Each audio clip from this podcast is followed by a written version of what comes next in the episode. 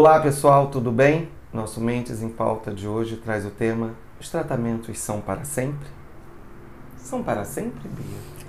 Olha, eu diria que nada é para sempre, nem a gente. E, É, e agora né? você falou isso, me lembrei de uma canção do 007, de 1970 e alguma coisa, cantada pela Shirley Bassey, que é o Diamonds Are Forever, quer dizer, os diamantes são são para para sempre. E tem uma outra frase da Mary Monroe que falava que os diamantes são os melhores amigos das meninas. Mas eu fico com a Shirley Bassey, Diamonds Are Forever. Tirando a cultura, momento cultura, vamos Eu ao amei, já tratamento. romantizou o tratamento, que isso é muito bom pra gente também. Com certeza. Bia, a gente pode dizer que existem alguns transtornos que eles vão ser para sempre e a gente vai ter que viver eternamente em tratamento?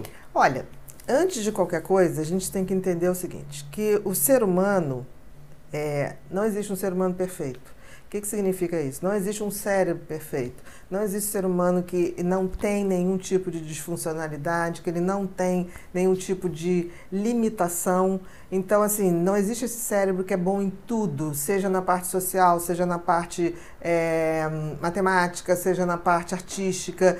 A gente tende a ter disfuncionalidades e a gente tende a ter coisas muito boas. Então, todos nós vamos ter que passar o resto da nossa vida fazendo o melhor tratamento de todos, que é o quê? Sermos uma pessoa melhor. Cada dia Então, mais. cada dia mais e de forma paulatina, observando. Então, para desmistificar essa coisa, porque se a gente é ser humano, a gente está o tempo todo se tratando no sentido de superação, no sentido de sermos melhores, melhores em valores, virtudes e sabedoria. É essa a nossa caminhada. Tá? Agora, em termos de transtornos mentais, se a gente for pensar, existem é, transtornos que realmente requerem um tratamento para a vida toda, e isso não impede você de melhorar também como pessoa, para que você possa até evoluir, para que você possa ter esse, essa, essa disponibilidade para não ficar preso em sintomas de doença, para poder se elevar. Então eu diria assim, por exemplo, o transtorno bipolar. O transtorno bipolar, ele precisa de um acompanhamento sempre. E sempre o mais precoce possível. Porque quando uma pessoa tem transtorno bipolar, primeiro, são pessoas inteligentíssimas. Para mim, as pessoas mais inteligentes que eu já conheci. É, são brilhantes de fato. Mas essa instabilidade, essa mudança repentina de humor faz com que eles possam é, ir do, do zero a 10 e do 10 a zero com muita facilidade. São extremamente criativos, são extremamente é, virtuosos, mas eles capotam nisso. Então, por exemplo, na euforia, eles tendem a botar tudo a perder. Né? Na depressão, eles tendem a se omitir totalmente, a sair de cena. No início da euforia, eles tendem até a ser muito criativos, muito brilhantes. Se a gente conseguisse educar esses pacientes para ter um tratamento em que ele pudesse ter esse semi-momento de euforia, uma hipertimia, digamos assim, para que ele pegasse esse brilhantismo sem perder a rédea, isso seria o ideal. Então, assim, o autoconhecimento é fundamental para qualquer transtorno, independente do tratamento. Porque quando você faz um tratamento bem sucedido, essa pessoa já sabe como funciona, já sabe como deve agir e sabe quais são os momentos mais delicados e não deixa a coisa evoluir. Isso acontece para o transtorno bipolar, isso acontece para transtornos psicóticos, por exemplo, a esquizofrenia. Existe um estudo de longa data que se mantém extremamente atualizado que o primeiro surto esquizofrênico ou psicótico, é, você tem 30% de chance de limpar totalmente, ou seja, você tem 70% de chance de se curar, se você fizer um tratamento bem feito com, e mantiver um acompanhamento. No segundo surto, a sua capacidade de limpar totalmente ou de seguir a vida passa a ser 50%.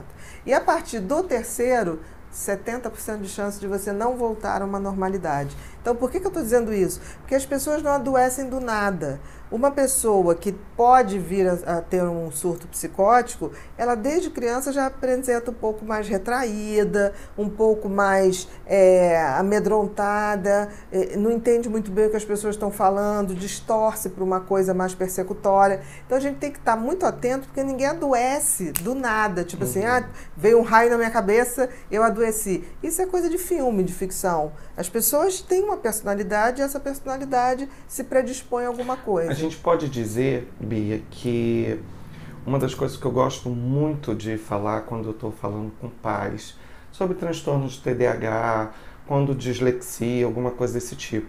A gente também tem que quebrar um pouco esse, esse tabu em questão da psiquiatria, de, um, de uma questão de, da saúde mental. Uhum. Porque a gente tem problema no estômago, a gente pode ter diabetes e a gente vai ter que tratar para o resto da vida e vamos ter uma vida normal.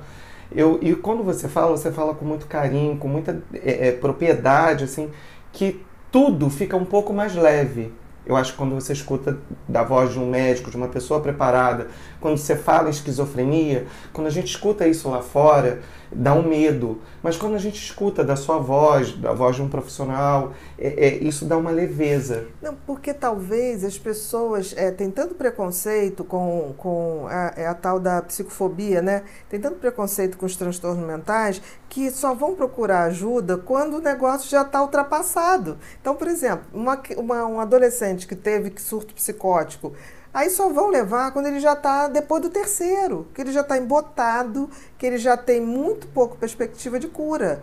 Né? As, em geral, as pessoas vão primeiro ao pai de santo, isola, depois vai à igreja, casa, isola. Um exatamente. E depois vai uma reza. Não sou contra a reza, não sou contra o pai de santo, sou contra nada. Tudo que for para o bem, eu acho que a gente tem que unir. Mas não deixa também de fazer o tratamento médico. Eu acho que é uma união de tudo. Se for para o bem da pessoa, tudo é válido. Agora, não pode é deixar por preconceito é, ir buscar ajuda quando realmente fica mais difícil.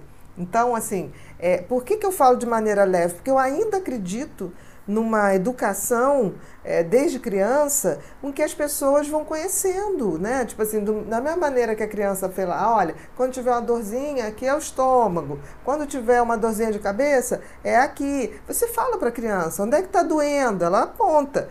E aí a gente tem que ensinar o que, que é a dor psíquica, né? Tipo assim, por que, que você tá, ah, tô, tô, tô com um negócio aqui no peito? Então a gente tem que começar a explicar para as crianças que o adoecimento psiqui, psíquico é, acontece. Quando acontece, isso não é um desespero, é para ensiná-la a lidar com isso. Por exemplo, você falou do TDAH. O TDAH, em princípio, também é um tratamento para o resto da vida.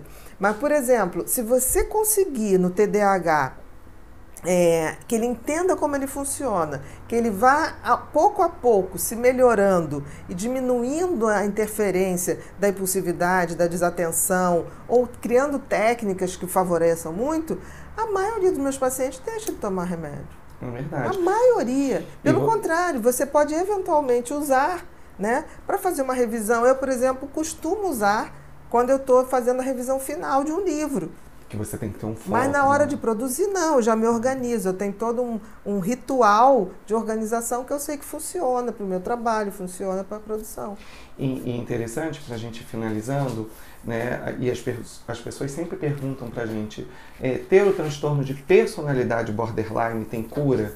E você fala muito bem sobre isso, que de acordo com o amadurecimento, o sintoma também vai diminuindo, né? Não, porque tem uma coisa aí que passa a ser o nosso nível de consciência sobre a nossa existência. Né? Então, por exemplo, é difícil? É difícil, mas quando você vê que você é mais do que o seu cérebro, mais do que a sua mente, você começa a entender que tudo que você pode tratar com medicamentos, você também pode ajudar quando você aumenta o nível da tua consciência do que você deve ou não deve fazer.